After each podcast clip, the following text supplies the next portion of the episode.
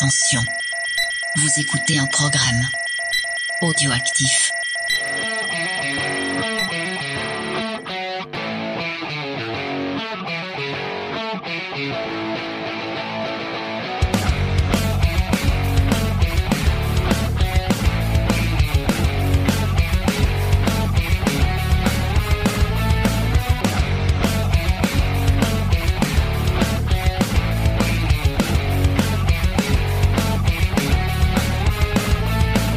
Bonjour et bienvenue dans la Comics Sphere, le podcast qui fait le tour du monde des comics pour vous en présenter ce trésor caché. Je suis votre hôte, Spades, et pour m'accompagner, j'ai appelé ce gros dégueulasse de Grey Pigeon. Comment vas-tu Grey? Salut Spade, oh, ça c'est de l'intro sympa. Hein. C'est un peu obligé vu la thématique d'aujourd'hui. quoi. c'est vrai, parce qu'aujourd'hui on va parler de Zap Comics, un magazine de bande dessinée de la scène underground de San Francisco lancé par Robert Crump et qui a connu 16 numéros parus entre 1968 et 2014. Par contre, je pense que je vais pas te demander de résumer. Alors, je peux te dire quelques trucs quand même. Euh, pour que nos auditeurs sachent de quoi il s'agit. Un Zap Comics, c'est- donc comme je l'ai dit, c'est lancé par Robert Crumb avec d'autres artistes qui l'ont rejoint dans l'aventure. Et à l'époque, ils en avaient assez de la médiocrité provoquée par le Comic Code Authority. Euh, les comics underground et tout particulièrement Zap s'en sont donc complètement affranchis avec comme unique but de ridiculiser l'autorité et d'encourager la débauche. Et comme on va le voir, ils vont plutôt réussir. Hein.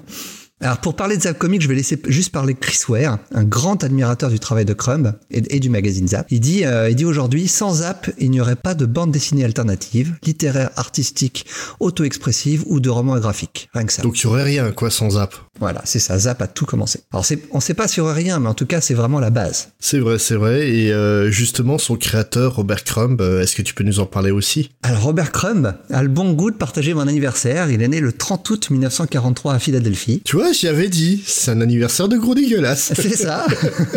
Mais il- il vient d'une famille catholique d'origine anglaise et écossaise. Son père, Charles, était euh, dessinateur lui aussi. Il était illustrateur de combat. Euh, il bossait pour le corps des marines et il a même écrit un livre sur euh, Training People Effective- Effectively. C'est comment se battre de façon efficace. euh, De ma... et Il l'a fait lui de façon illustrée. Donc en gros, c'était le Steven Seagal de son époque, quoi, son père. C'est un peu ça, ouais. Euh, alors son- sauf que son père était pas cool du tout, remarque Steven Seagal non plus, hein. parce que le mariage de ses parents c'était pas du tout un mariage heureux. Euh, et Robert et ses frères et sœurs en ont beaucoup souffert, euh, si bien que ses frères Charles et Maxon ont tous deux présenté des troubles psychiques plus tard. Et son frère Charles, c'est un grand dépressif, s'est d'ailleurs suicidé en 92. Euh, la famille a déménagé à Milford dans le Delaware en 55 quand Crum avait 12 ans. Et ses professeurs à l'époque, euh, ils ont découvert qu'il avait un, un petit talent pour le dessin. Donc tu t'imagines bien qu'ils ont tout fait pour le, le pousser dans là-dedans. En fait, non, pas du tout. Hein. Ils l'ont essayé de le décourager le plus possible parce qu'ils ils estimaient tous qu'il n'avait absolument aucun talent. Bon, faut reconnaître un truc, c'est que le trait de Crumb est atypique. Alors oui et non. Ce qu'il y a, c'est que euh, Crumb, euh, surtout à cette époque-là, c'est un vrai caméléon. Euh, il, est, il est capable de tout faire. Euh, changer son style à la demande. Mais il peut imiter n'importe quel dessinateur. Vraiment, j'ai vu des. On retrouve hein, euh, aujourd'hui tous les dessins d'enfance de Crumb. J'ai du mal à comprendre pourquoi ces, euh, ces enseignants essaient de dissuader. Probablement, à mon avis, parce que c'est euh, dessinateur, c'est encore considéré comme une euh, pas, pas vraiment comme une carrière sérieuse. Mhm, c'est sûr. Puis à mon avis, il devait déjà euh, proposer des dessins peu, peu pas de son âge. Alors, alors justement, j'y viens, parce que Crum, euh, Robert, avec son frère Charles, il dessine tout le temps. Et Charles, qui est un petit peu plus vieux, le- il, il a aussi beaucoup de talent. Et lui, il est complètement fasciné par l'île au trésor. Mhm.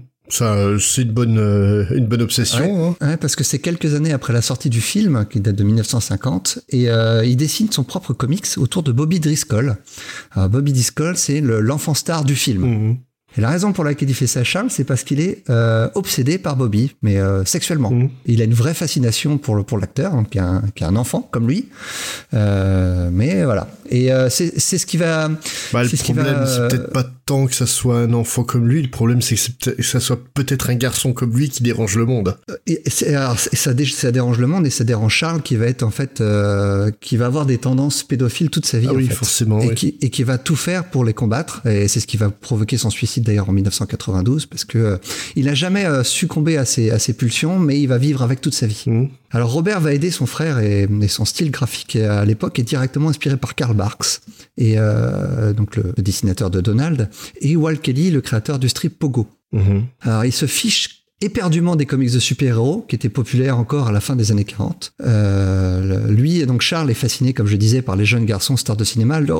Crumb, lui, enfin Robert, il, est euh, très jeune, excité sexuellement par Bugs Bunny. Euh, Pardon Oui, oui. à l'âge de 5 ans, en fait, il dessinait lui-même ses propres, ses propres histoires d'animaux, ce qu'ils appelaient euh, à l'époque les animaux drôles. Mmh. et Bugs Bunny l'excitait. Ok. et, un petit peu, donc quelques années plus tard, à l'adolescence, il va créer la première incarnation de Fritz, hein, le, chat qui va le rendre célèbre. Euh, et c'est à l'adolescence que Robert va, je, vais l'appeler Robert ou Crumb. Hein. Quand je parle de Crumb, je parlerai bien de Robert hein, plus tard et pas de ses frères. Mmh. Euh, il va réaliser qu'il y a une incompatibilité totale entre les valeurs chrétiennes de la génération de ses parents et les siennes. Qui, lui, il est beaucoup plus libertaire. Dès le lycée, il se rend compte qu'il est socialement inapte. Euh, il est impossible pour lui de rentrer dans la norme. Et il est ouvertement obsédé par le sexe. Et on est aux États-Unis dans les années 50, donc c'est une société euh, très puritaine. Et euh, donc ces objets de fantasme sont passés de Bugs Bunny à China of the Jungle. Normal. Voilà. Et, euh, et son truc, c'est d'embêter ses camarades de classe de sexe féminin avec ses pieds. Il passe son temps à faire ça. Euh, D'ailleurs, ce qui est assez drôle, c'est que dans avec les... ses pieds ou les pieds des camarades Alors, il embête les pieds de ses camarades avec ses propres pieds à lui. Ok, il fait du pied, quoi. voilà, c'est ça, mais sans arrêt, sans arrêt. Il va revenir dans un épisode de Zap, dans, dans un Zap Comics là-dessus, en prétendant que c'était l'inverse. Et euh, dans d'autres strips, il reviendra sur l'ensemble de sa vie et va remontrer notamment cette séquence de son adolescence. Alors, le, gros problème de, de Crum à cette époque-là, c'est que ses camarades de classe lui répondent pas beaucoup, hein, parce que euh, faut dire que Crum, disons-le tout net, a un physique disgracieux. C'est euh, l'archétype du nerd. Hein. Le, grand gars, euh, pas du tout baraqué, avec des grosses lunettes et des boutons, c'est Robert Crum. Mm-hmm. Alors une fois laissé terminer son diplôme en poche, il va déménager à Cleveland, où il est embauché par American Greetings pour, accroche-toi bien, dessiner des cartes de vœux. Oui, pourquoi Quand tu connais le style de Crumb, c'est ce qu'il va dessiner par la suite, c'est assez rigolo. Euh, c'est sa première expérience de vie d'entreprise, le fameux 9 à 5, mhm. euh, de 9h à 5h de l'après-midi. Et autant te dire qu'il va pas beaucoup aimer ça. Euh, en plus, tu peux, donc comme je te le dis, hein, pour, les, pour les cartes de vœux, son dessin doit être le plus inoffensif possible. Alors, il va garder ce travail 4 ans, ce qui est assez dingue, encore une fois, euh, mais en fait, avant de lui servir à affiner son style. Euh, et c'est à cette époque aussi qu'il va rencontrer et se marier avec la première fille euh, qui veut bien de lui, Dana Morgan. Et là, ce mariage va vite couronner de tour, hein, parce que Crumb s'ennuie, euh, s'ennuie au travail, s'ennuie à la maison, et on arrive au milieu des années 60, et il va trouver un moyen de s'évader, le moyen que tous les jeunes de l'époque qui veulent s'évader vont trouver, le LSD. Selon les propres mots de Crumb, l'expérience psychédélique était indescriptible. mais le problème, c'était le retour à la réalité qui était à chaque fois plus difficile. Et donc cette version de la réalité que Crumb avait fini par accepter à contre-cœur, il va finir par la rejeter complètement. Et en janvier 1967, après avoir parlé avec des amis dans un bar de Cleveland, il décide de tout laisser tomber. Travail, femme et enfant, car oui, ils ont eu un fils entre-temps. Mhm. Et il part à San Francisco, le haut lieu de la culture hippie. Ça, il y en a beaucoup qui sont partis en même moment. Ouais, ouais, ouais. Et, euh, d'ailleurs, Crum, euh, en partant, il avait une vision un peu idéalisée du Summer of Love à San Francisco. Et là, c'est encore pire que ce qu'il imaginait. Pire ou mieux, hein, euh, selon le sens dans lequel tu prends. Il va pas être déçu. Il va littéralement se gaver d'hallucinogènes en tout genre. Et il va profiter de l'espèce d'anarchie ambiante qui règne à ce moment-là en Californie. Euh, que ce soit pour la consommation de stupéfiants. Alors, mais alors les expériences sexuelles toutes azimuts, tout va y passer. Mais aussi d'un point de vue artistique. Est-ce que c'est là que son talent va exploser? Et euh, ce dont il n'est pas habitué, c'est que la reconnaissance va suivre à un point qu'il n'imaginait pas du tout. Il va devenir très vite une vraie figure de l'underground local et il va devenir mondialement célèbre euh, grâce à une pochette d'un album du groupe de Janis Joplin. Le groupe s'appelle Cheap Thrills. Qui est aussi une excellente émission sur YouTube hein, qui porte le même nom. c'est vrai. Et euh, donc cet album Cheap Thrills sort en août 1968. Alors pour la petite histoire, le dessin, qui est, euh, comme je le disais, entré dans la légende, devait à l'origine figurer au dos de l'album, car Janis Joplin voulait que la pochette représente une photo du groupe entièrement nue. Ce à quoi la maison de disques a opposé un veto direct. et oh c'est bah. Joplin, qui était une grande fan du travail de Crumb et qui a insisté pour que le dessin en fait devienne la pochette. Et est-ce que tu sais combien Crumb a touché pour cette pochette En tout et pour tout? Oh, je pense 50 dollars. Non, un peu plus quand même. 600 dollars. Ah, quand même. Mais euh, donc l'album se vend toujours aujourd'hui et Crumb mm. ne touche plus un centime dessus. Hein. Il a touché ses 600 dollars et c'est tout. Mais 600 dollars à l'époque, c'est une somme. Hein. C'est pas rien. C'est pour montrer à quel point il est très rapidement devenu une petite star locale. Oui, non. Puis à l'époque, euh, le moindre dollar était pour mettre dans la drogue, euh, que ce soit Joplin Joplin ou lui de toute façon. Donc euh, C'est pas faux. mais faut faut dire en fait euh, Joplin à l'époque il était dans la dans le mouvement qu'on appelle les les frics Ouais. et euh, Crumb a Ah bah Crumb aussi. ouais, Crumb a totalement sa place là-dedans quoi. C'est indéniable. Et donc là, on est dans une ambiance de contre-culture très psyché et, euh, et propice vraiment à la création. euh, et beaucoup de fanzines de comics vont se créer. Et Crumb va lancer le sien. Euh, donc à son magazine Underground Zap, euh, dont on, on va reparler un petit peu plus tard tout à l'heure, la raison pour laquelle on est aujourd'hui. Mais il y a d'autres titres que Crumb va lancer à la même époque. Il va lancer Despair, Big Ass, Motor City Comics ou Mr. Natural. Et c'est la première fois de sa vie que Crumb est vraiment accepté pour ce, ce qu'il est. Non seulement il est accepté, mais il est même carrément branché. hein, on se l'arrache pour tout. Mhm. Et ces personnages vont devenir cultes très vite. Euh, et ce, même en dehors du microcosme euh, contre-culturel de, San Francisco. Mister Natural, euh, Angelful Max Payne, Flecky Fount et surtout la version euh, anthropomorphique de, de son chat, euh, Fritz, Ouais. vont devenir des... Ça va même carrément, carrément devenir une icône. Bah, moi en fait j'ai découvert Crumb par euh, Fritz Cat et euh, le long Et le métrage film, ouais, notamment. qui a été Ouais. fait par Ralph Bakshi de mémoire. Et Justement, j'y viens. Malheureusement pour Crumb, Fritz va, va tomber dans les griffes de, de Ralph ouais, qui va obtenir les droits pour réaliser un film d'animation autour de, de Fritz, le, Fritz de Cat.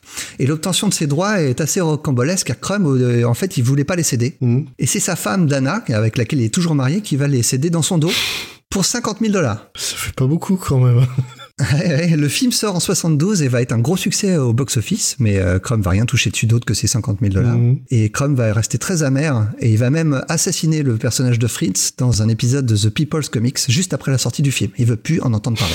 Pourtant le film est sympa, faut reconnaître. Ah ouais, ouais, mais Crumb, encore aujourd'hui, j'ai retrouvé une vidéo dans laquelle il en parle et il dit Bah, que c'est il- de la merde et qu'il Bah, il, il, déteste. il la mauvaise quoi, euh, forcément, Ouais, ça, c'est se comprend. euh, Ouais. Surtout que ça a un peu établi quand même la réputation de, euh, de Bashki, euh, donc. euh, C'est ça. Et en gros, pour ceux qui connaissent pas, c'est comme euh, Zootopia de Walt Disney, mais avec des partous et de la drogue. Ah bah du Crumb. voilà.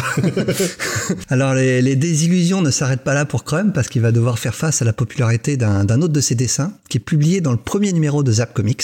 Euh, une des pages qui s'intitule Keep on Trucking. Mhm. Elle montre plusieurs hommes se pavanant avec confiance à travers différents paysages et c'est devenu une, une image euh, emblématique de l'optimisme lié à la période hippie. Mhm. Euh, on l'a oublié maintenant. Moi, quand j'ai vu ce dessin, je me suis dit, ah, j'ai déjà vu ce dessin avant. Mais à l'époque, c'est un dessin culte, littéralement. Allez jeter un coup d'œil sur Google ou tout simplement consulter le billet en lien avec cet épisode. Vous allez pouvoir le voir. Parce que le fameux KOT, donc Keep on Trucking, des initiales, était visible partout. On le trouvait sur des autocollants pour pare-chocs, des t-shirts, des badges. Et c'est devenu un cauchemar juridique pour Crumb. Parce que son, avocat de l'époque, qui, était, qui s'est autoproclamé avocat, on est à San Francisco, un petit peu, ah ouais, tiens, je vais être ton avocat, ouais, ouais, si tu veux, entre deux tafs de, de, de marijuana. Et donc, lui, il a pris sur lui de déposer 18 actions pour violation du droit d'auteur au nom de Crumb sur la propriété des trois mots. Keep on trucking. Mhm. Il a, il a perdu. Euh, ça a été euh, jugé comme étant du domaine public. Et Crumb, encore une fois, en garde un goût amer en disant euh, cette histoire va me suivre jusqu'à ma tombe. En fait, lui, il a rien demandé, quoi. Euh, et c'est pas fini pour les difficultés de Crumb parce que le, le fisc va lui tomber dessus, donc l'IRS, avec euh, une petite facture de 20 000 dollars pour des arriérés d'impôts. Donc en gros, il touche rien, mais en plus il doit des sous gouvernement. C'est ça. un Alors, concept. Il, il touche rien, oui ou non, parce qu'on va revenir quand on va parler de Zap, mais Zap va être un énorme succès. Ouais. Donc en fait, il va vite, il va être assez riche, mais bon, il a un petit peu euh, les impôts, c'est pas trop son truc, lui. Hein, donc il va un petit peu oublier de déclarer tout ce qu'il gagne. Alors il va quand même finir par payer sa dette en vendant ses droits d'auteur en Allemagne, Mhm. les fameux 20 000 dollars qu'il doit à, l'IRS. À cause de cela, Crumb va se référer plus tard aux années 70 comme étant pour lui une décennie perdue, ce qui est assez étonnant parce que certains de ses travaux les plus mémorables ont été produits à cette époque, euh, notamment dans le magazine Arcade, édité par euh, Bill Griffiths et Art Spiegelman, l'auteur de Mouse. Et c'est dans cette décennie aussi qu'il va rencontrer celle qui va devenir sa femme, donc la deuxième femme, et avec laquelle il est toujours marié à ce jour, c'est l'artiste Aline Kominsky. Mhm. Alors, euh, donc là, on est à la fin des années 70 et le travail de Crumb à cette époque reflétait le, le- le désenchantement et la confusion ressentie par la plupart de ceux qui avaient survécu aux années 60. Et ces dessins vont devenir de plus en plus introspectifs euh, et sa critique de la culture américaine beaucoup plus mordante. Fait un- intéressant, hein, euh, rétrospectivement, Crumb considère qu'il était complètement perdu à l'époque et que ça n'est qu'avec le, le lancement du magazine Weirdo en 1980 qu'il va de nouveau se sentir sur la bonne voie. Euh, C'était un magazine qui était inspiré euh, par le arcade d'Art Spiegelman, Ouais. euh, auquel il a bossé, et aussi euh, en, en partie par le travail de la nouvelle vague de dessinateurs. Donc en fait, c'est cette nouvelle vague de dessinateurs qui, qui vient de la, la- la scène contre-culturelle, comme, dont Art Spiegelman fait partie. Ils ont pu se lancer grâce à, à Crumb et c'est eux qui vont permettre à Crumb de se relancer. Euh, il y a un, un, autre grand nom de l'époque, c'est Peter Bagge. Mm. C'est en gros, il nous fait comme euh, Kirby a fait dans les années 80 avec toute la génération de, exactement de hurlant qui était inspiré par Kirby et qui, qui l'ont inspiré lui pour se relancer. Quoi. Et, Kirby, c'est la grosse scène de, des dessinateurs mainstream et Crumb, c'est euh, c'est la gros, la, le gros nom de la scène underground qui va, euh, qui va permettre à d'autres dessinateurs dans le même style de se lancer. Et, et après, après, quand il sera un petit peu plus vieux, il va pouvoir se référer à eux et revenir sur le devant de la scène. Mm. Mais euh, Crumb, lui, quand il revient, c'est pas pour devenir très célèbre. Lui, ce qu'il veut, et ce qu'il veut toujours être, même quand il a du succès, c'est une alternative à l'alternative. Il veut être plus underground que l'underground. Et c'est ce qui fait son succès en fait. Ouais. Alors le sentiment de dégoût de Crumb envers la culture et les valeurs américaines va atteindre un point de non-retour dans les années 80 parce qu'on est sous Reagan aux États-Unis. Ah, c'est la bonne période. Pour un gars comme lui, c'est pas possible. Voilà, quand, t'es typiquement contre le American Way of Life, euh, sous Reagan, tu tires une balle, quoi. Donc, donc, il va se casser dans un pays communiste. Mm. Donc il va partir en France. Oui, oui. Il est encore, d'ailleurs, il me semble. Il y est toujours. Il habite ouais. dans un petit village près de Nîmes. Mais il, va, il, il essaie de ne pas révéler exactement où il habite parce qu'il n'a pas envie que des hordes de fans viennent le voir. Il a bien raison. Et euh, ils ont élevé là-bas leur fille Sophie qui est elle-même devenue, euh, devenue artiste. Et euh, il, a, révélé tous les détails de leur vie quotidienne dans, un comic, ça vous intéresse, Self-Loving Comics numéro 2 qui est publié par Fantagraphics en 1997. Crumb va alors complètement tomber dans l'oubli et euh, il va revenir sur le devant de la scène grâce à l'excellent, alors j'ai vraiment pas d'autres mots, l'excellent documentaire de Terry Vigoff qui sort en 1995, qui s'intitule Crumb et qui relance l'intérêt pour euh, pour son travail. Alors si vous voulez voir le film, il est euh, il est disponible en intégralité sur YouTube. Mmh, on mettra un lien dans le billet. Ouais. Hein. Euh, Fantagraphics va peu après commencer à publier l'intégrale de son œuvre, qui va sortir en 17 volumes, The Complete Crumb Comics. Donc c'est là qu'on retrouve tout, mais vraiment tout. Ses dessins d'enfance, tout. Tout ce mmh. qui... Et Fantagraphics va aussi publié plusieurs recueils de sketchbooks, plus d'une dizaine, ainsi que des collections de diverses lettres que Crumb a pu écrire pendant sa vie. Euh, on va voir un aperçu rare de ses influences et de ses expériences qui ont façonné son développement artistique durant ses, ses meilleures années, hein, donc la fin des années 60 et des années 70. Fantagraphics, ça fait un énorme travail euh, pour compiler tout ce qu'est Robert Crumb. Alors là, on arrive dans le, dans le nouveau millénaire, et tout n'est pas rose pour lui parce que, euh, en fait, ce qui lui retombe dessus, c'est à quel point il a pu être, euh, comment dire, difficile, et notamment euh, sur le pour, voilà, pour ce qui est de sa misogynie qui est complètement revendiquée. Crumb dans ses dessins est misogyne et il a, il a pas, il a pas peur de faire, euh, d'utiliser une pornographie complètement complaisante et violente envers les femmes. Mmh. Et ça lui a valu beaucoup de critiques au début des années 2000, notamment de la part d'artistes féminines et féministes de la scène underground, celle qui a officié à la même époque que Crumb. Et euh, en 99, euh, Robert Crumb va remporter le Grand Prix de la, ville d'Angoulême, qui va faire de lui le premier Américain à remporter le prix, et c'est pas rien quand même. À l'époque, il y a eu beaucoup, beaucoup, beaucoup de, beaucoup de critiques. Crumb était vraiment pas vu en odeur de, sainteté, en, en odeur de sainteté, et Greg, notamment, le papa d'Achille Talon, a pondu un très long texte dans lequel il s'est indigné. Euh, il considérait scandaleux qu'un has qui ne dessine plus obtienne une distinction honorifique aussi importante. Alors je vais citer juste un passage. Crumb, grand chante de l'underground, était avec Gilbert euh, Shelton, le grand spécialiste de la picouse hilarante, des volutes de shit, du sexe énorme et poilu, des mamelles colossales et du caca tout format. Cela fit rire en son temps tous ceux qui voyaient là une revanche contre les parents, les flics, les maîtres, l'ordre établi, le bon goût, etc. Ce n'est pas nouveau. Cependant, il y a 20 ans que la vague est retombée. En, en gros, il le traite de has-been, quoi. Ouais, ouais, mais je le trouve dur parce qu'en France, on avait quand même Fluide Glacial euh, qui était ouais. pas si vieux que ça, qui était exactement basé sur le, le même type d'humour. Glacial, l'écho des savanes, encore pire. Oui, aussi. Euh, mais euh, moi, je trouve, enfin, Greg, il peut penser ce qu'il veut de l'œuvre de Crumb. Euh, bon, moi, je trouve que c'est problématique de juger l'œuvre de Crumb en 1999 euh, avec les yeux de l'époque de 99 sans recontextualiser pourquoi il faisait ça au début des années 70. Il y a une phrase qu'on entend beaucoup dire en, en ce moment, c'est si tu sortais ça maintenant, ça, mm. ça, euh, ça, ferait scandale et ouvertement. Et, et, Crumb, mais à l'époque, ça... Crumb faisait ça pour faire scandale, c'était son but. Oui, c'est c'est le plus drôle en fait. C'est c'est vraiment lui, il faisait ça pour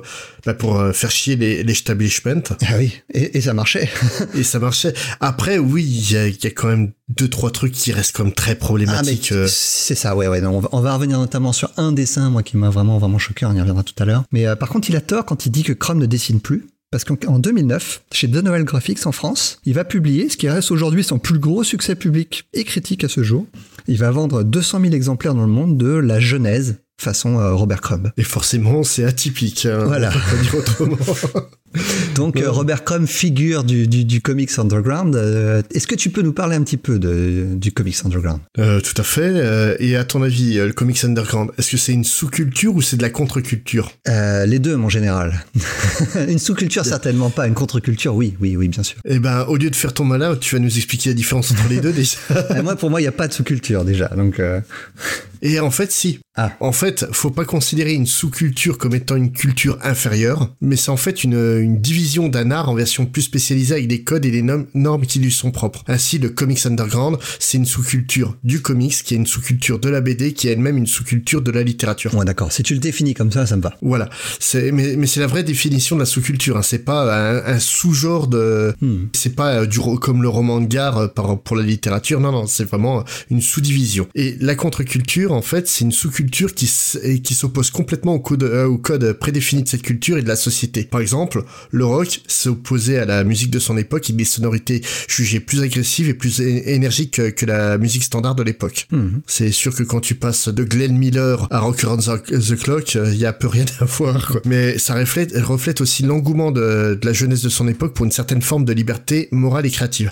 Et tout ça, en fait, tu peux le le rapporter à chaque style musical qui va arriver derrière. Le hard rock, c'est ça vis-à-vis du rock. Le metal, c'est ça vis-à-vis du hard rock, et ainsi de suite. Sauf que la contre-culture peut devenir la culture prédominante. Voilà, et, c'est ça, c'est juste en fait, tu inverses les codes de la culture, on va dire, normale. Hmm. Et en fait, le comics underground, comme tu l'as dit au tout début, c'est autant une sous-culture qu'une contre-culture. Si on, euh, si on veut euh, vraiment chipoter, on peut définir que les comics underground sont en fait euh, nés dans les années 20 avec ce qu'on appelle les bibles de Tijuana. Est-ce que tu sais ce que c'est? Pas du tout. Donc en fait, les bibles de Tijuana, c'est des tout petits fascicules de 6-8 pages qui circulaient sous le manteau et étaient en fait le plus souvent des parodies porno de comics très célèbres, notamment Popeye, qui est devenu Pop Eye. Ok. Pourquoi pas Non mais n'empêche, c'est un, un élément récurrent. Le, porno fait, fait vraiment partie de la contre-culture. Ouais, ouais. Et, euh, et, en fait, on, il s'amusait aussi à faire des détournements euh, de célébrités à la mode. Et euh, donc, en fait, ça parodiait surtout des, des actrices célèbres comme Greta Garbo ou Mae West. Hmm. En gros, hein, c'est les vilains fakes qu'on trouve sur Internet, quoi. Et ce côté porno, comme tu dis, ça a une grosse influence dans la contre-culture. Et c'est surtout ça en fait qui a fait le, succès des bibles de, Tijuana. Parce que c'est à la limite du légal parce que ça représente de, la pornographie parce que c'est des contrefaçons. En fait tu, tu trouvais beaucoup de comme je disais de copies de, de Popeye de des Walt Disney euh, ah aussi beaucoup. Et leur et en fait le, le truc c'est que leur production et leur distribution sont très opaques. En fait tu sais pas qui c'est qui dessinait ça, tu sais pas comment ça se vendait, c'était vendu plus ou moins sous le manteau, les sociétés qui les publiaient n'existaient pas officiellement. En fait, t'as des sociétés au nom totalement fictif euh, du genre euh, La France Publishing. Faut pas nous foutre ça sur le dos, on y est pour rien déjà. Et euh, en fait, le nom de Bible de Tijuana, c'est un nom qu'on a donné à ce style de, de fascicule dans les années 40 parce qu'on était persuadé qu'ils étaient imprimés au Mexique où forcément la main d'œuvre était pas chère et moins regardante. Et ça a vraiment eu un énorme succès. À tel point, par exemple, euh, que la, première fois que j'en ai entendu parler, c'est dans Watchmen. D'accord, ah, c'est cité dans Watchmen. Oui, en fait, euh, quand t'as les, les deux euh, Silk Spectre qui discutent ensemble, la mère et la fille, la mère montre une Bible de Tijuana qu'un fan lui a montré, qui la mettait en scène dans les années 40. Excellent. Et le, un autre exemple de succès des Bibles de Tijuana, c'est que le premier film porno américain, donc A Free Ride, qui date de 1915. C'est en fait une adaptation d'une histoire d'une bible de Tijuana qui s'appelait euh, A Grass Sandwich. D'accord. Et bon, c'est j'ai regardé le film pour euh, oui parce qu'il est trouvable sur euh, bah, sur des sites porno hein, forcément. c'est sur des sites porno qui commencent par porn et hub, hein, vous pouvez le trouver. et en gros, c'est une histoire de stopper qui ramène de gonzesses quoi. D'accord. Un scénario très original.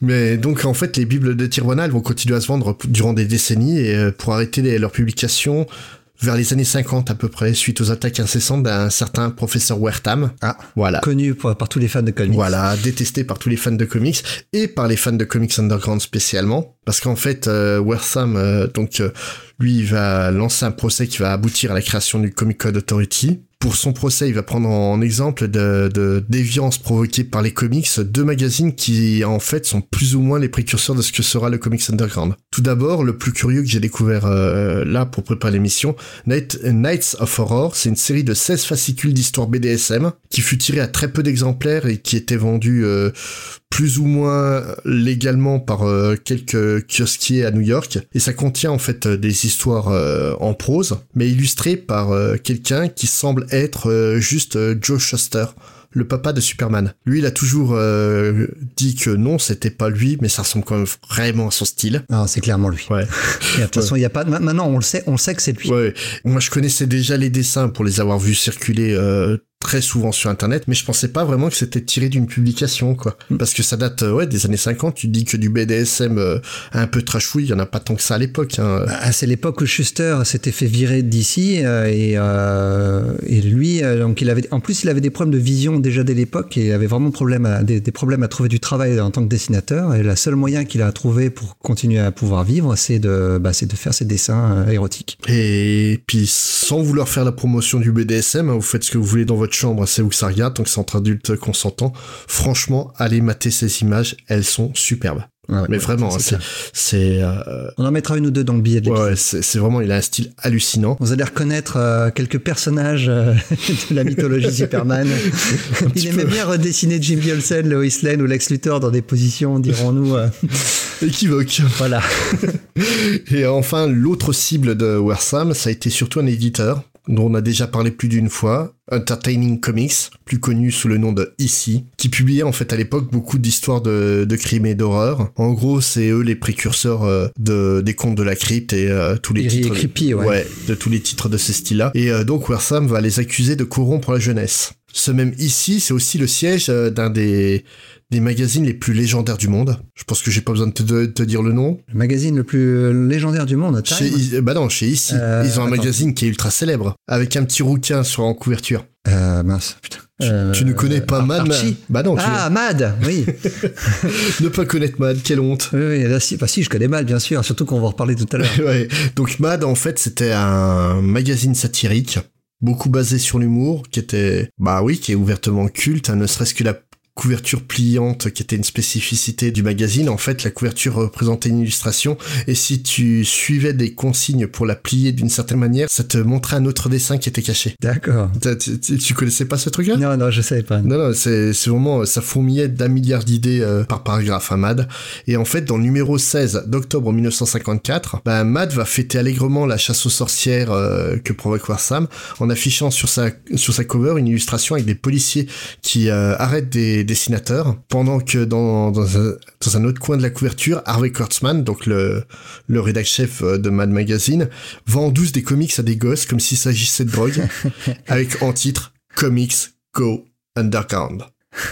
Ouais. C'est du génie marketing. Hein. Ah ouais, non mais mais Mad c'était du génie tout court. Hein. Ah et, et, la preuve c'est que là, euh, avec ce truc-là, Mad va non seulement dénoncer une situation aberrante, mais elle va surtout en fait prophétiser l'avènement d'une nouvelle jeunesse dont elle va devenir un, un symbole, la jeunesse de la contre-culture. C'est d'autant plus pénible à entendre que Mad s'est arrêté là cette année. Hein, ouais. Donc, euh, d'ici à, arrêter la publication de Mad. Quel dommage. Ah c'est vraiment une institution aux États-Unis. Ah oui, non, mais c'est, c'est vraiment un truc ultra culte euh, là-bas, quoi. Après, peut-être que ça se, relancera un peu comme toutes les relances de, de métal hurlant, heavy metal.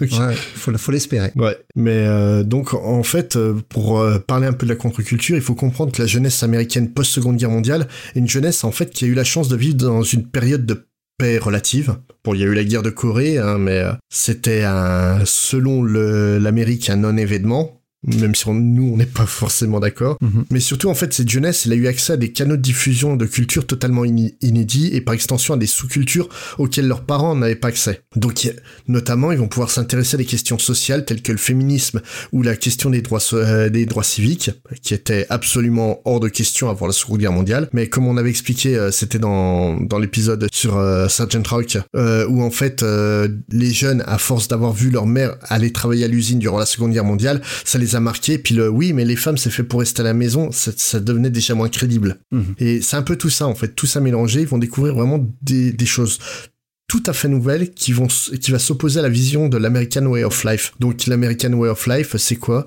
C'est la petite famille euh, blanche avec la, la femme à la maison, le papa qui travaille, euh, les deux enfants, un garçon, une fille. En fait, c'est les Simpsons qui ont réussi, quoi. Ouais, ouais c'est ça.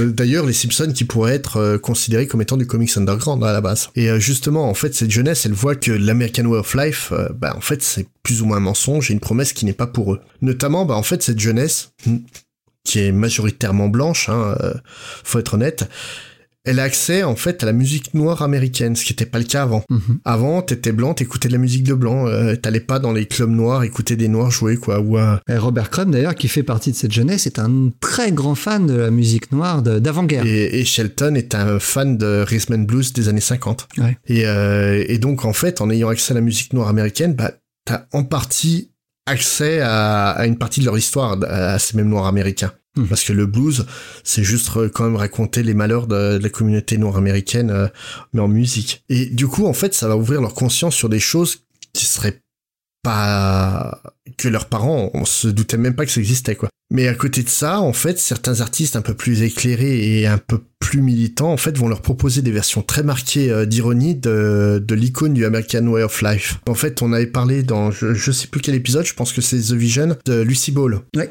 Donc, Lucy Ball, très grande actrice qui a réussi à s'imposer à, à la télé pour devenir une des, produ- des productrices, euh, ouais, I Love Lucy, qui est quand même déjà un bon foutage de gueule de l'American Way of Life. hein. Ouais, ouais, ouais. Et euh, surtout, en fait, elle a réussi à s'imposer comme étant une femme forte qui a pris euh, vraiment la, la télé américaine par les couilles et puis qui lui a dit maintenant c'est moi qui commande. C'est vraiment quelqu'un d'assez fou, hein, Lucy, Lucy Ball. Je pense qu'elle mériterait, un, elle mériterait un film et le film paraîtrait tellement surréaliste vu, vu ce qu'elle a eu. Et en fait, elle va même en devenant productrice, elle va proposer des trucs. euh, pas courants à la télé. Notamment, bah, en, elle va proposer, alors que tout le monde propose des séries euh, exclusivement blanches, elle va proposer la première série pluriethnique à la télé, qui est donc Star Trek. Ça vient de Lucy, euh, de Lucy Ball, Elle est productrice euh, de. Star Trek. Et, et vraiment, en fait, elle et Gene Roddenberry, c'était leur volonté de proposer une série pluriethnique, de montrer une femme noire à faire autre chose que de faire le ménage. Mhm. En fait, indéniablement, Star Trek, ça a eu un impact pas seulement sur nous, les gros nerds qui aimons la science-fiction, mais ça a eu un vrai impact social. C'est euh, Whoopi Goldberg qui disait que la première fois qu'elle avait vu un épisode de Star Trek, elle était toute petite et sa première réaction, c'est maman, regarde, il y a une noire à la télé, elle fait pas le ménage. c'est pour montrer en fait vraiment la rupture qu'il y avait dans dans ce que proposait quelqu'un comme euh, comme Lucy Ball et Gene Roddenberry avec tout ce qu'on avait l'habitude de voir. On parle souvent des problèmes de rep- représentativité eux ont contribué à, à changer ça quoi. Et du coup bah en fait cette génération post Seconde Guerre mondiale, elle va gr- grandir culturellement loin de celle de leurs parents. Et ça va créer forcément un conflit de génération entre la greatest generation of all et ceux qu'on appelle les baby boomers. Mhm. Et tout ça donc grâce à une jeunesse formée différemment et à des artistes qui ont autre chose à dire que la, la parole standard. Et ça va aboutir en fait à ce qu'on appelle la contre-culture. Une culture qui s'oppose à la culture dominante et qui réclame une plus grande part de liberté sur tous les sujets, notamment sexuels. C'est là en fait que vont se poser beaucoup les questions sur l'homosexualité, sur le, le pluriamour, sur le droit à l'avortement, et vraiment ça va être revendiqué. Donc tout ça dans les comics en fait ça s'est développé au sein de MAD. Donc le magazine dont je parlais tout à l'heure. Le MAD, c'est un magazine, donc en fait c'est pas impacté par le Comic Code Authority. Et il va se permettre en fait beaucoup, beaucoup de choses sous le couvert de la satire. À, notre époque, si on relit les articles de, de l'époque qui vont parler donc de, de, lutte, con- de lutte contre le racisme ou l'homophobie, ça va nous paraître léger, mais il faut se rendre compte que c'était une vraie révolution à l'époque. quoi. Mm. Et ce magazine, en fait, ça va être le refuge des lecteurs qui veulent autre chose que des comics aseptisés de super-héros qui, sous la contrainte du Comic Code Authority, n'ont pas le droit de montrer le monde tel que la jeunesse le conçoit. En gros, euh, le Comic Code Authority t'interdisait de montrer des personnages noirs autrement qu'en criminels. Tu n'avais pas le droit de montrer quelqu'un qui était contre l'autorité. Tu n'avais pas le droit de montrer un flic sous un mauvais jour. Ah, Et, et- et les histoires devaient toujours se terminer euh, de manière positive. Voilà. Et euh, tout ça, en fait, c'est euh, Mad, eux, en, comme, ils- comme ils n'étaient pas obligés par le Comic Code Authority, bah, ils se permettaient de le montrer, notamment en se moquant beaucoup de, de la police et des forces de l'ordre en général. Et le truc, c'est que on parle souvent de, de Marvel qui a mené quelques révolutions sur ces thèmes-là au fur et à mesure de son histoire. Faut comprendre en fait que Marvel, sur certains coups, ont été obligés de refuser le, le saut du Comic Code Authority pour pouvoir euh, proposer des, des, des épisodes qui leur tenaient à cœur. Je pense notamment à un épisode de Spider-Man où, euh, qui parle euh, des problèmes de drogue. Ah bah c'est le premier, je crois, où Marvel s'est assis sur le, sur le code. hein. Et ils ont ils ont fait l'épisode, ils l'ont envoyé au Comic Code Authority. Comic Code Authority, ah non non non, ça parle de drogue. Et Marvel a fait, on s'en fout. Et ils ont vraiment décidé de le sortir comme ça. Ne serait-ce que créer Black Panther, à l'époque où ils l'ont fait, ils ont été obligés de magouiller en, en, faisant un personnage secondaire et compagnie, euh, parce que le Comic Code Authority refusait qu'il y ait un super-héros noir. Ce qui paraît aberrant aujourd'hui, quoi. Bah, au-delà d'aberrant, c'est, c'est honteux. C'est honteux, surtout ça, oui. Et euh, donc, pour en revenir à Mad, ça va donc devenir le repère de la future génération d'artistes du comics underground, parce que Kurtzman, qui est toujours en recherche de talent, il va en fait permettre à tous les artistes amateurs de, de lui envoyer des dessins puis de les publier comme ça. Et certains d'entre eux donc quasiment en fait toute la scène euh, comics underground euh, de, de, San Francisco va finir par travailler à un moment ou à un autre pour Mad. Et euh, notamment en fait Crumb aurait dû être rédacteur en chef adjoint sur un numéro et a pas pu parce que le, le magazine a fermé à ce moment-là pendant quelques temps. D'accord. Ah oui non mais l'histoire de Mad c'est un truc c'est il y a de quoi faire un feuilleton sur sur une vingtaine de saisons je pense hein. et d'ailleurs, ça, ça serait intéressant pour le coup. Mm. Donc de la même manière, en s'inspirant de Mad pour euh, pour cette nouvelle culture de cartooniste très trash, parce que donc euh, Crumb et P. Shelton et, et euh, par exemple Spain Rodriguez et compagnie, tout ça c'était plus des cartoonistes que des dessinateurs de comics à la base. Ah oui, oui, clairement. On va revenir sur eux. Hein. Les, les, noms que tu cites, ce sont les gens qui travaillent à, à, Zap. Ouais, et euh, donc en fait, euh, du côté de New York, tu as le journal underground The East Village Other qui va commencer à s'intéresser à cette nouvelle génération et les publier. Au final, ils vont devenir euh, l'un des, des magazines phares du comics underground avec euh, Gothic Blimp euh, Work à New York. La plupart de ces artistes, ils vont en fait réagir à tout ce que la société américaine puritaine de l'époque considère comme bon en le détournant mais à mort mais vraiment, hein. la consommation de drogue, le sexe, les, les titres de, des comics, genre tu disais Big Ass Comics, Euh, Abortion Comics, Abortion Eve, des titres classe et Bah, en fait, c'est des titres revendicatifs. Ouais, voilà, c'est ça. Et, euh, et, en fait, euh, notamment l'un des premiers euh, griefs de la de la communauté, c'est face à la religion, et notamment chrétienne. Bien sûr, bien sûr. Et euh, deux des premiers comics underground traitant du sujet, et même deux des premiers comics underground tout, tout court, ça a été d'abord The New Adventure of Jesus en 1962 par Frank Stack, et Gun Nose par Jackson en 1964. Et c'est d'ailleurs God Knows par euh, Jackson qui est considéré comme étant vraiment le, le premier comics underground de cette euh, génération-là. D'accord. En 69, le même Jackson, il va créer avec euh, Gilbert Shelton, le créateur des, des Freak Brothers, la maison d'édition Rip-Off Press. D'accord. Qui publiera en volume relié les New Adventures de of Jesus de Frank Stack. Tout est lié, c'est, c'est fou. Et oui, justement, en fait, tout est lié. Et toute cette scène underground, tout cet âge d'or, elle est très liée à l'événement de la scène hippie comme tu le disais tout à l'heure. Ah oui. La plupart des artistes se sont tous regroupés à San Francisco lors du milieu des années 60, notamment dans le quartier hippie de Haight Ashbury. Ah, c'est marrant, je vais revenir tout à bah l'heure. Bah oui, c'est obligé. non mais c'est vraiment, ah oui. c'était le, le, centre du monde hippie, hein, Haight Ashbury, où, où en fait ils vendaient leurs fascicules auto-publiés dans des entre guillemets bureaux de tabac. En fait, c'était des magasins pour fumeurs de bœufs. C'est ça. Qui vendaient surtout des feuilles et des bangs. Mais la législation, en fait, elle a été voir les tenanciers de ces magasins en leur disant, non, si vous voulez le, la licence de, de bureau de tabac, vous pouvez pas vendre des comics, ou vous vendez des comics, ou vous vendez des, du matériel pour, pour le tabac. Il ah, faut voir que pour les forces de l'ordre de l'époque, les comics s'adressaient à un public enfant. Ouais. Et donc, euh, vendre des comics dans un endroit où on achète de quoi, de quoi se préparer de la bœuf, c'est pas très bon.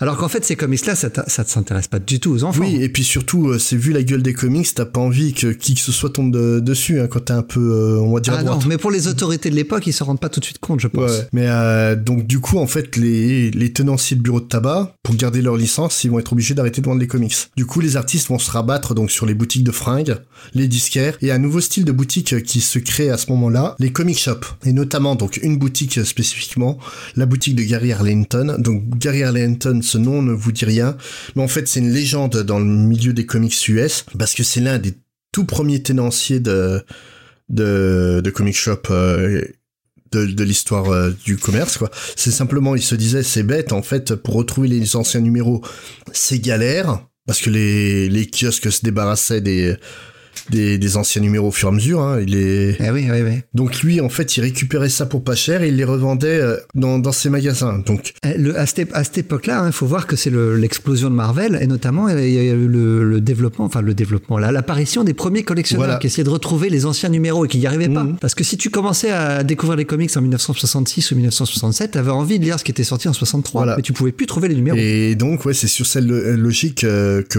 certains vendeurs, donc Gary Arlington, se sont dit on va créer des boutiques, des librairies spécialisées comics, réellement. Mais Gary Arling- Arlington, donc les, les, les, gars de la scène euh, underground ont été le voir en lui disant on a ça à, à vendre, est-ce que tu veux les vendre? Mec, il est pas chiant, il se dit ouais, ça me fait un peu plus à vendre. euh, pas de souci. Donc, il vend en fait les comics underground dans, dans, sa, dans sa boutique. Et sa boutique, en fait, va devenir un repère. Donc, pour les fans de, comics underground, mais pour les auteurs eux-mêmes, qui vont souvent passer là et discuter entre eux. Et en fait, c'est limite dans cette boutique que des, que des revues cultes euh, se sont créées. Et euh, en plus, euh, Gary Arlington, lui, va même passer de simple vendeur à éditeur de la scène underground. Donc euh, San Francisco, c'est vraiment un point crucial pour le pour le comics underground, mais tu en parler un peu plus tout à l'heure, je pense, avec euh, Ah, euh, ouais, notamment, mais vraiment euh, San Francisco, mais vraiment ce quartier-là, hein, à Etagebury, hein, c'est là aussi qu'on trouve le. c'est le croisement de deux rues en fait. C'est ça. Mais alors, c'est- les gens qui ont vu beaucoup de films, ils, ils reconnaissent tout, tout de Ouais. suite. hein. C'est là qu'il y a toutes les maisons victoriennes colorées euh, qui sont toujours très bien préservées. Et c'est là-bas notamment qu'il y avait aussi la, la célèbre maison du Grateful Dead, Ouais. donc tout le groupe qui habitait dans la même maison. Et euh, dans les années 80, euh, je sais pas si tu sais ça,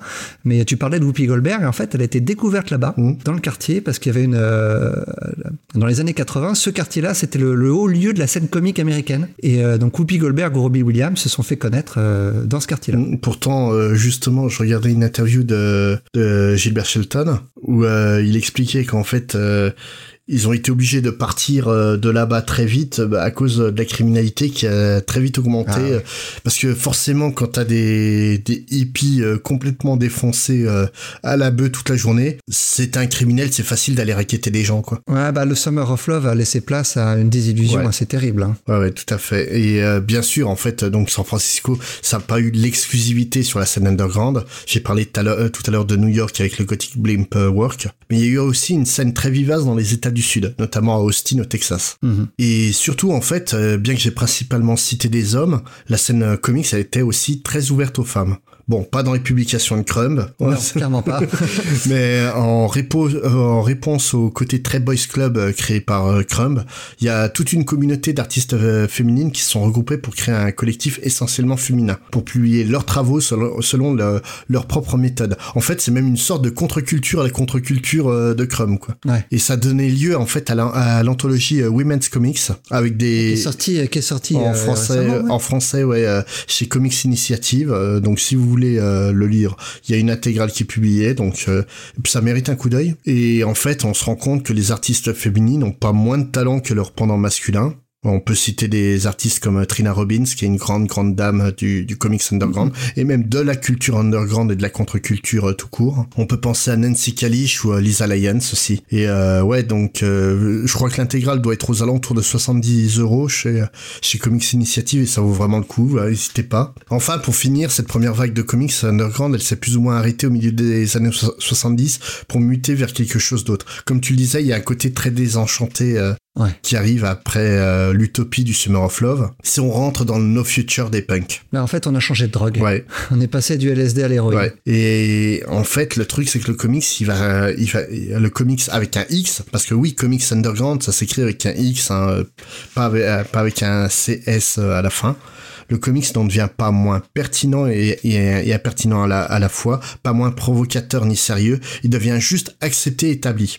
En fait, le comics underground, il, est, il est plus underground. Ils, ils- ils ont montré en fait qu'on pouvait faire des, des comics qui n'étaient pas qu'un simple loisir de gosse, mais une véritable littérature. Ce qui est considéré comme étant le dernier comics underground de la première vague, c'est, tu en parlais tout à, tout à l'heure, la revue Arcade. Ouais. Donc, euh, c'est publiant en fait du matériel de, de toutes les pointures du milieu, hein, donc Crumb, Shelton, euh, Spain Rodriguez, encore une fois, et édité par un artiste euh, qui va être l'un de ceux qui vont faire basculer le regard du public sur le 9e art, Spiegelman, qui ont, euh, Art Spiegelman, je pense qu'on en parlera un jour. Et son, son, son œuvre majeure reste Mouse. Ouais, qui a été récompensé, comme je disais tout à l'heure, à, à Angoulême en 88, de mémoire par l'Alpha. Et euh, voilà, c'est quelqu'un qui a permis de, bah, de donner une légitimité à, à, aux comics, enfin même à la BD en général. Ouais, j'allais dire au-delà du comics underground, c'est ouais, il a donné une légitimité à la, bande dessinée tout court. Et, le pire, c'est qu'il a même pas essayé. Lui, son, son travail, c'était pas de, de donner une légitimité. T'as beaucoup d'artistes qui courent derrière la légitimité, mm. quel que soit le média dans lequel il part, et ils s'officient. Et lui, ça a totalement pas été ça. C'était euh, Mouse, c'est une œuvre extrêmement personnelle. C'est une œuvre bah, brillante, hein, donc euh, toutes les récompenses que ça, ça les mérite, mais 100 fois. Et euh, ouais, on vous en reparlera un jour de, de Mouse. Là, pour aujourd'hui, on va parler de Zap et je te donne la main pour ça. Ah, alors Zap, donc je le disais tout à l'heure, c'est un donc c'est un comics créé par Robert Crumb en 68, dont il a écrit les deux premiers numéros tout seul, mais donc c'est un magazine, donc il y a d'autres artistes vont venir le rejoindre assez rapidement. Euh, il a écrit les deux premiers numéros en deux mois, dans ce qu'il décrit comme euh, étant un élan d'énergie et d'inspiration. Alors, est-ce que tu peux me traduire ça? Ça veut dire sous acide, hein, tout simplement. À peu près. c'est du crème, hein, surtout à l'époque. C'est en gros, j'étais page. voilà. Alors, au cours des mois précédents, il avait écrit et dessiné plusieurs pages pour divers euh, périodiques underground dont, dont tu as parlé. Il va finalement se lancer pour lancer son premier son magazine à lui, donc Zap, le numéro 1, qui va commencer à vendre dans la rue le 25 février 68 dans le fameux quartier de Haight-Ashbury. Je, je, je, vais revenir là-dessus parce qu'en fait, c'est la légende veut qu'il ait commencé à le vendre dans la rue, mais, mais pas du tout. c'est un mythe parce que Crum ne l'a pas fait. Et il a envoyé sa femme, Dana, dont je parlais tout à l'heure, qui était enceinte, et elle est allée accompagnée de Don Donahue, un ami, et, euh, de Marilyn McGrew, dite Mimi, euh, qui donc tous les trois se sont chargés d'aller vendre le magazine de Robert Crum. Et euh, ils sont pas mal tombés parce que ce jour-là, figure-toi que dans la rue, il y avait une street fair, hein, une foire de rue. Donc ils ont croisé plein de monde. Et ils ont aussi réussi à en caser dans les magasins dont tu parlais, dans les magasins de fringues et de, et de, disques de la rue. Mais euh, faut savoir aussi qu'ils se sont fait rejeter d'un paquet de magasins parce que même si on est la culture. D'un côté, t'es euh, d'un côté, t'es boulanger, on te ramène euh, Zap Comics numéro 0. Alors c'est pas le 0, c'est le 1. le 0 viendra plus tard. Mais alors le, ce que c'est marrant, c'est que faut les voir tous les trois. Ils avaient toute une pile de, toute une pile de comics qui se trimballaient dans une poussette mhm. et ils faisaient le tour des magasins. Est-ce que tu veux prendre mon truc? Les gars feuilletaient. C'est quoi cette horreur? Dégage de là. Mais ils ont quand même réussi à en, vendre quelques-uns parce que euh, le premier jour, ils ont récolté 20 dollars 50. Et sachant que euh, Zap coûtait 25 cents, ça fait qu'ils en ont vendu 82. Ce qui est pas si mal. Hein. Ah, c'est pas dégueulasse. C'est pas si mal. Alors il a écrit, comme je le disais, les deux premiers numéros seuls et le second numéro, en fait, qu'il avait dessiné en premier, qui va devenir le numéro 0, euh, n'a été publié qu'après l'apparition du numéro 3 parce que Brian Zahn, qui était l'éditeur de Stalk, qui était un autre magazine underground, qui euh, avait déjà publié les dessins de Crumb, qui était donc le premier éditeur de Zap, il s'est barré avec les planches. Donc Crumb, il a dû tout redessiner à partir de copies qu'il avait dans, ses sketchbooks. Et il est finalement sorti sous le, numéro, sous le nom donc, de Zap Zero en décembre 68. Alors c'est dans ces deux numéros, le 0 et le 1, que Crumb a créé les personnages qui, sont, qui vont devenir les plus connus, donc euh, Mr. Natural, Flecky Funt et Angel Food Max Spade. Et donc j'en parlais tout à l'heure, la fameuse planche Keep on Trucking qui était dans le numéro 1. Alors ce qui est assez fou quand on lit ces, premiers numéros, c'est euh, que le génie visuel de Crumb est là déjà, en fait. Euh, dès le début et ce qui fera tout le, toute la magie de Zap. tout est là dès le départ.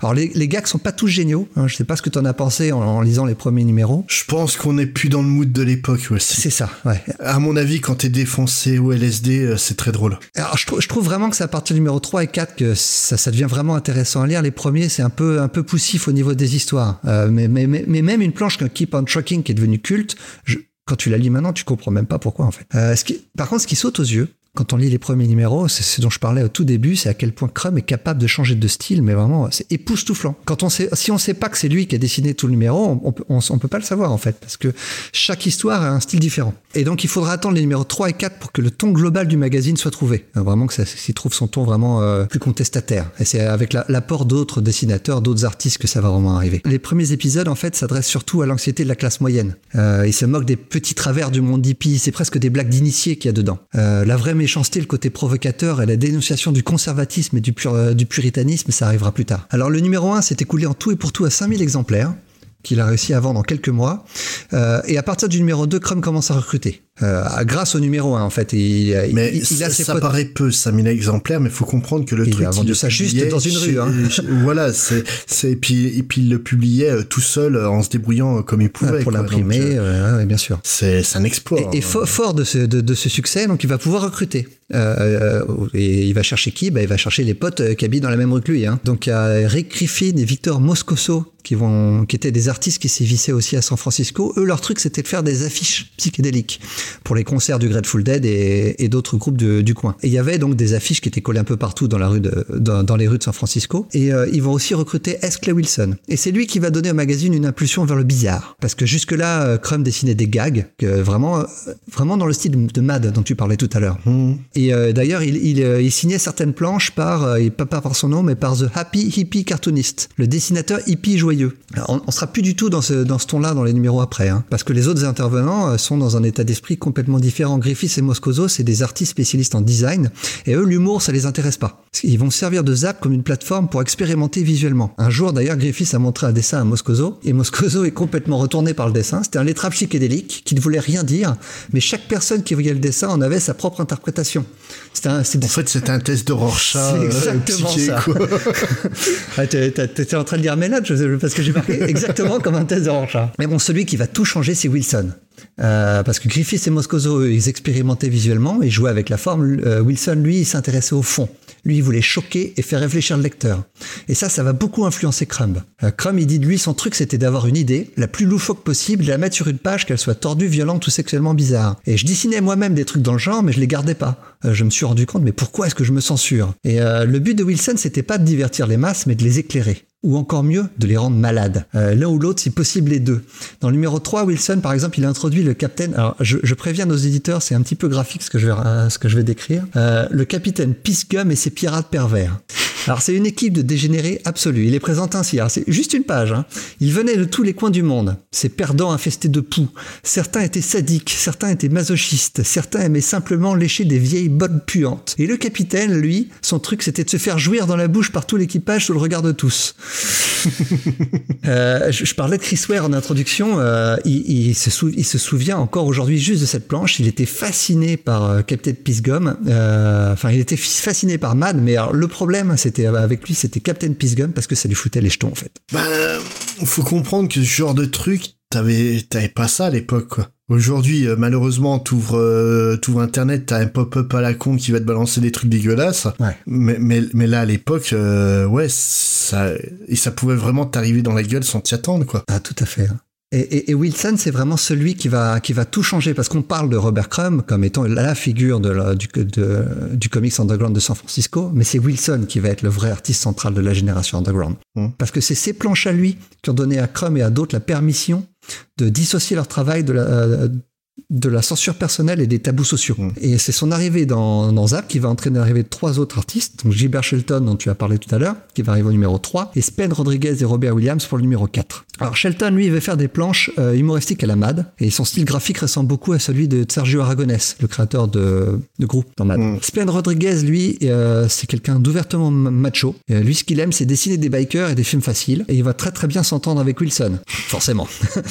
euh, Williams, lui, c'est un artiste un peu plus âgé, il est vraiment accompli, et quand il rejoint MAD, il va en fait se servir pour, comme les, comme Moscoso et Griffith, il va se servir de, de Zap pour expérimenter visuellement. Euh, certaines de ses planches sont de véritables œuvres d'art avec un style, moi, que je rapproche de celui de Jack Kirby, qui aimait bien dessiner des machines et des, des systèmes un peu complexes. Ouais, ouais, tout à fait. Alors, l'histoire du périodique, elle est pas seulement mémorable pour le comics en lui-même, mais aussi pour les pratiques commerciales collectives qu'ils ont développées à l'époque. Parce que Dès le numéro 2, les quatre artistes travaillant euh, sur Zap, donc Crumb, Moscoso, Griffiths et Wilson, ils vont former un partenariat juridique qu'ils vont appeler Apex Novelties et ils vont déposer le nom de Zap. On, re on retrouve un petit peu le côté euh, euh, il est, euh, il est, il fait partie de la contre-culture, l'underground, mais il a, un, il a un côté mercantile. Il aime bien vivre de, de, de son art et il aime bien, bien en vivre. Ben, d'un côté, euh, travailler pour l'amour de l'art, oui, mais quand tu t'es déjà fait prendre plus d'une fois pour un con. C'est vrai. Alors là, ça se passe encore avant, parce que là, on est bien avant 1970, donc c'est avant Frix le 4 et tout ça. Hein. Mmh.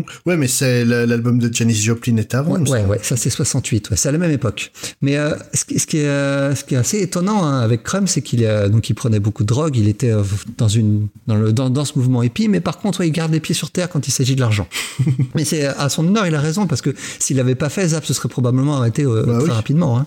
Oui, tout à fait. Alors, ils vont conclure un accord avec Don Schenker chez Minprint, qui va accepter de couvrir les frais d'impr- d'im- d'impression et de reproduction. Et euh, surtout, le plus important, c'est que les artistes conservaient leurs droits d'auteur sur leurs comics.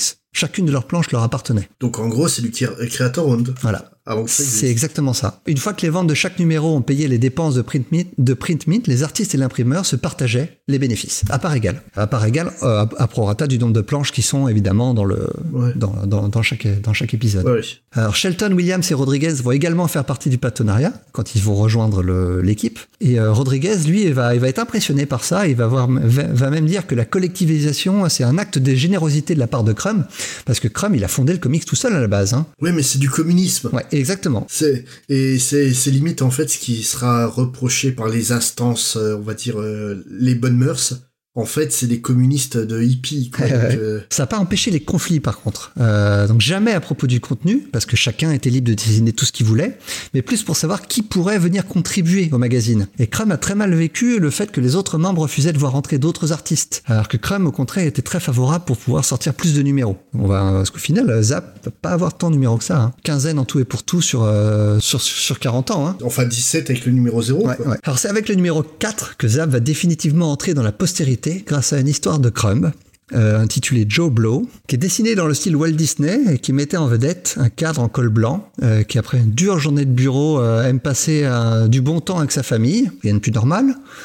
Sauf que le bon temps, selon Grover Crumb, c'est plutôt une orgie incestuelle, avec une devise dans l'histoire la famille qui se rassemble reste ensemble. En gros, le père va, expliquer à sa fille comment comment on fait. Donc l'histoire s'appelle Joe Blow. Donc euh, voilà, je te, je te passe les détails. euh. Il l'instruit un petit peu en, en- en- de manière sexuelle, pendant que la mère va faire la même chose avec le fils. Et à la fin de l'histoire, le fils et la fille vont aller s'entraîner de leur coin. Donc le, le but de Crumb, hein, tu parlais de la fameuse famille, euh, la fameuse famille euh, typique américaine. Le but de Crumb, c'était dénoncer l'hypocrisie typiquement américaine autour de la famille parfaite. Bah, surtout que la sienne de famille étant loin d'être parfaite, C'est ça. Quand, on lui re- quand on lui renvoie les- euh, la, la famille euh, de, bah, de euh, ma sorcière bien-aimée, par exemple, forcément, ça, ça passe mal. quoi.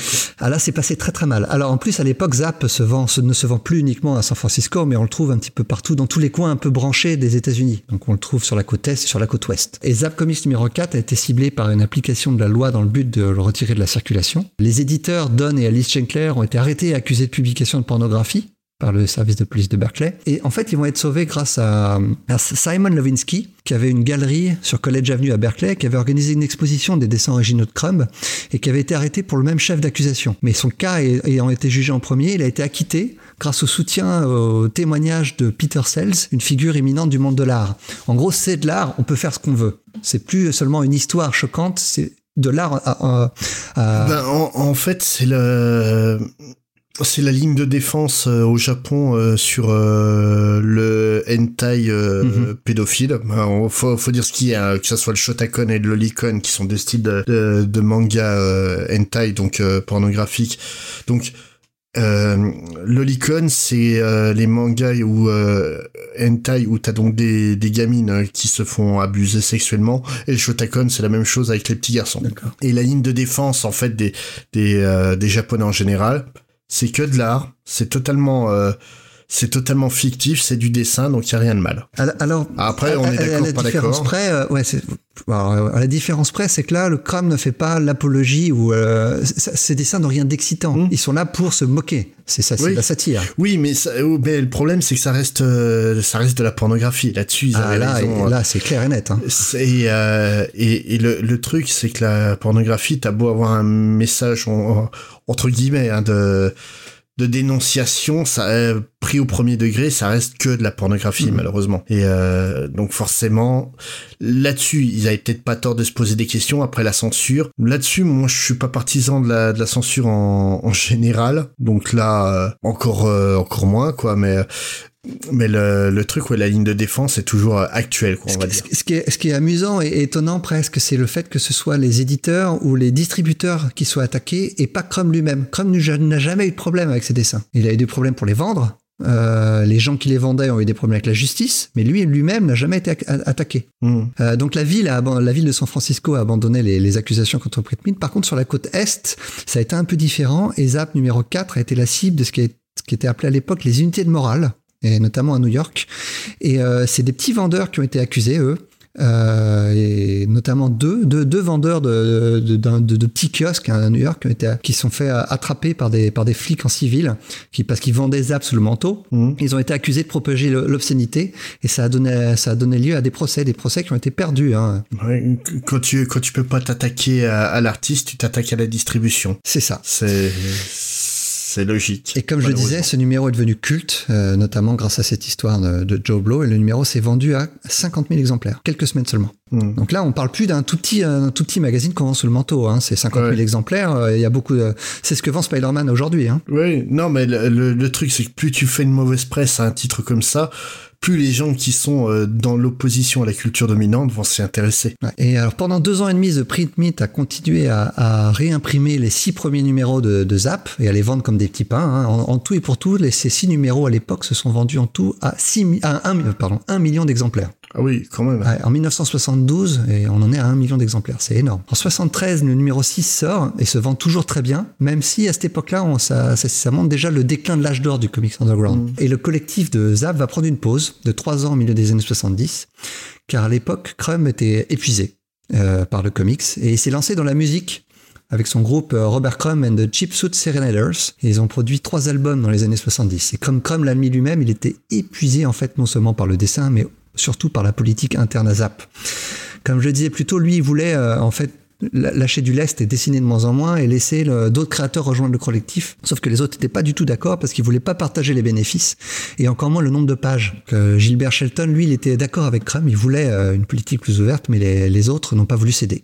Et chacun avait son droit de veto. Euh, Shelton, lui, il avait plus une politique d'éditeur. Déjà, à côté de, de Zap, il avait euh, Rip Off Press, Ouais. qui était un, un éditeur qui est toujours... euh, qui est toujours en activité, me semble-t-il. Et le, le truc, ouais, c'est voilà, lui, il avait vraiment une envie de faire découvrir euh, d'autres artistes à tout le monde. Bah, c'est pour ça que Crumb va lancer d'autres magazines après. hein. Ouais. Il en a- Ouais. Parce que euh, Zap, c'était sympa, chacun avait son, son mot à dire, ils étaient tous égaux, mais au final, lui, il voulait faire ses trucs à lui. hein. Ouais, bah oui. Et donc la publication de Va- Zap va alors devenir plus erratique parce qu'on a cinq numéros entre 68 et 70, seulement quatre durant toutes les années 70. 3 durant les années 80, 2 durant les années 90, ensuite un seul numéro en 2005 et enfin le dernier ce jour en 2014. Et c'est d'ailleurs dans ce dernier numéro que va contribuer la seule femme qui va contribuer à Zap, c'est Aline Kominsky-Crumb, la femme de Crumb, qui va euh, aider Crumb sur quelques-unes de ses planches. Mhm. Alors pour conclure, Zap a complètement bouleversé son époque, euh, rejetant ses valeurs, ses principes et ses lois. Et ce fut, euh, on, a du mal à s'en rendre compte aujourd'hui, mais ce fut une véritable explosion culturelle. Compte tenu de la longévité de Zap et de son influence étonnante sur le nombre d'artistes encore aujourd'hui, il est amusant de considérer rétrospectivement le jugement rendu lors du procès d'obscénité de 69 sur la côte Est à propos de la vente de Zap numéro 4. Alors c'est assez drôle. hein. Dans le jugement, il est précisé noir sur blanc que le tribunal ne comprend pas en quoi les dessinateurs sont originaux ou comment ils peuvent éventuellement influencer une nouvelle génération de dessinateurs. C'est dans le, c'est dans le procès verbal. Hein. Ou comment ils montrent une énorme vitalité, entre guillemets. Je pense que ça, ils, re- ils reprennent les, les termes que les avocats, les avocats ont dû utiliser. Alors ce en quoi l'histoire, évidemment, donnera tort au tribunal. Par contre, toujours selon le tribunal, Zap Comics n'est que de la pornographie hardcore, ajoutant que ce type d'obscénité contient son propre antidote et va finir par devenir un ennui répétitif. C'est là, que c'est drôle parce que c'est assez vrai en fait. Euh, Zap a continué de manière sporadique pendant euh, quatre décennies, mais la lecture du numéro sorti en 94, par exemple, elle provoque aucun choc sur le lecteur, alors contrairement à ceux qui sont sortis en 69. Et c'est le même genre de bêtises qu'il y a dedans. C'est le problème en fait de la de la subversion quoi. C'est en fait à force d'être subversif à tout prix, t'arrives plus à être subversif Et- du tout. en, quoi. sur- en plus, ces auteurs-là, c'était des jeunes hommes qui étaient, euh, au- qui étaient vraiment au fait de la culture de leur époque et c'est devenu des vieux monsieur Ouais. et qui ont continué à parler de la- des mêmes choses, hein, des dessiner des bites dans les années 90, ça fait à personne. C'est c'est comme je disais tout à l'heure, hein, c'était des d'incroyables rebelles euh, à, à l'époque. euh, C'était des baby boomers, des, et c'était d'incroyables rebelles. Et aujourd'hui, euh, les baby boomers, c'est un peu l'establishment, quoi. Eh ouais. Mais si- quand même, si on prend Zap dans son intégralité, euh, c'est l'une des séries de bande dessinée les plus importantes de toute l'histoire du médium. Et je pèse mes mots. Hein. C'est pour moi, elle a une même importance que ce qu'a pu avoir Metal Hurlant en France. Ouais. Ah oui, non, mais tout à fait. Hein. C'est euh, c'est vraiment qu'on aime ou qu'on n'aime pas Crumb, qu'on aime ou qu'on n'aime pas Zap. Tu peux pas contester le, statut culte euh, à l'œuvre et son importance euh, historique. C'est, euh, je comprends que beaucoup détesteront lire lire Zap Comics, ils vont détester euh, qu'on parle de Crumb, mais le fait est que c'est quelqu'un d'important et que Zap a été important. Alors, et si on veut lire euh, Zap Comics aujourd'hui, euh, figurez-vous que c'est possible. Mm. que ce soit en anglais, parce que j'ai parlé de, de Fantagraphics qui a ressorti toute l'œuvre de Crumb en 17 volumes, mais ils ont aussi sorti l'intégrale de, de Zap. Alors, c'est un, coffret qui coûte très cher, je crois qu'il coûte 500 dollars. 500 dollars, ouais. Alors, c'est un, ça a l'air d'être très joli, hein. moi je, je ne l'ai pas, mais si vous êtes Justement, euh, je regardais une interview de Shelton où il en parlait. Il disait quand Fantagraphics euh, m'a dit qu'ils allaient vendre ça à 500 dollars, je leur ai dit mais qui va avoir 500 dollars euh, pour acheter ça? Parce que c'est que des hippies qui vont acheter ça, quoi. Ils ont pas d'argent. Puis au final, ça s'est très bien vendu. Quoi. Alors le, moi, ce qui me, j'allais dire, on, va parler tout de suite de la version française du volume, mais enfin c'est pas exactement ce volume-là qui va sortir en France.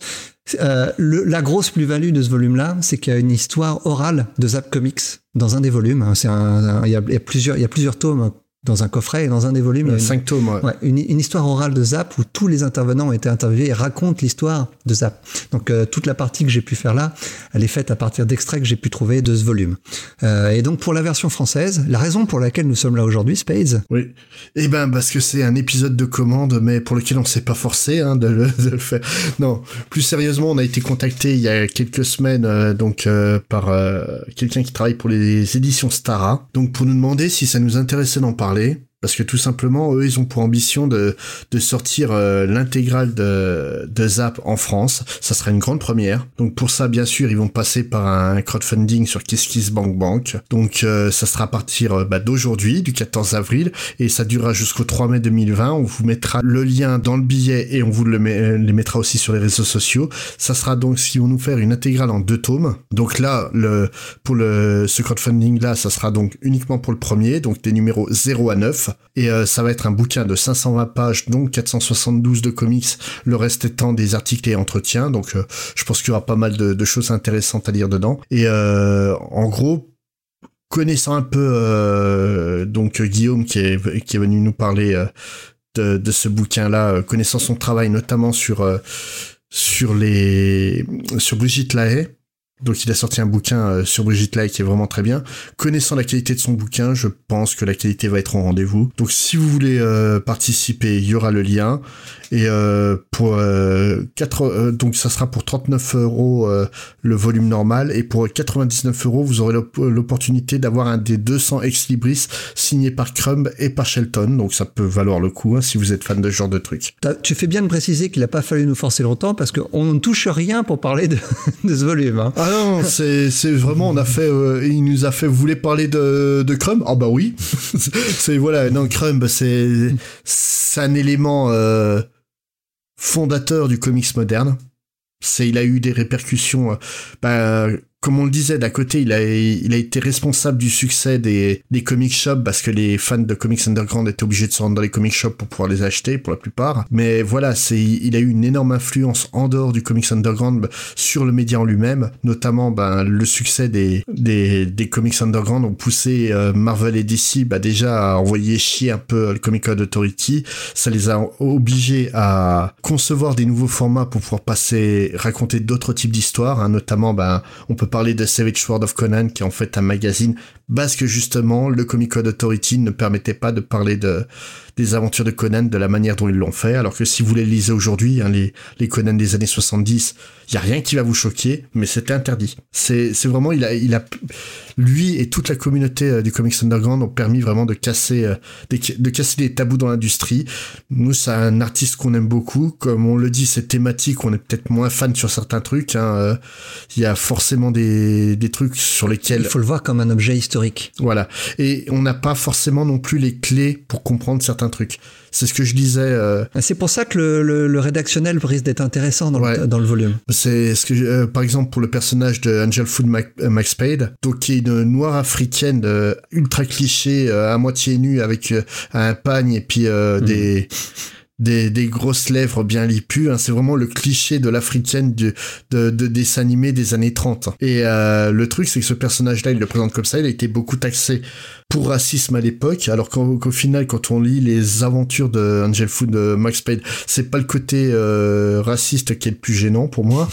euh, ouais, ça, parle quand même beaucoup de viol, hein, faut être honnête. Je suis pas très fan de ce genre de thématique.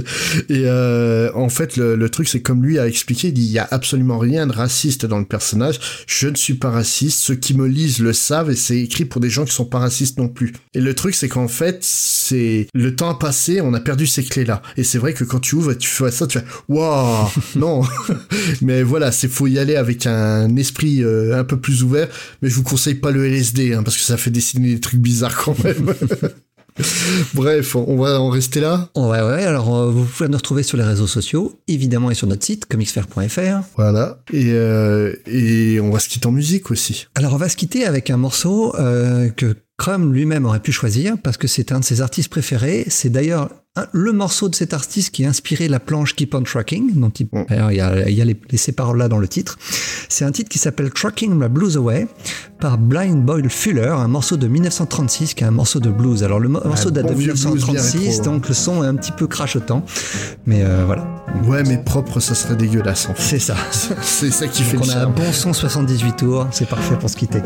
Allez, ciao. Salut. I got a gal here in this town. Around. I got a gal in this town, best looking brown around. She's a strickle till it mate, she ain't no hand me down. Catch you truckin' with them, gonna show shoot you down. Keep on truckin', mama, truckin' my blues away, truckin' my blues away.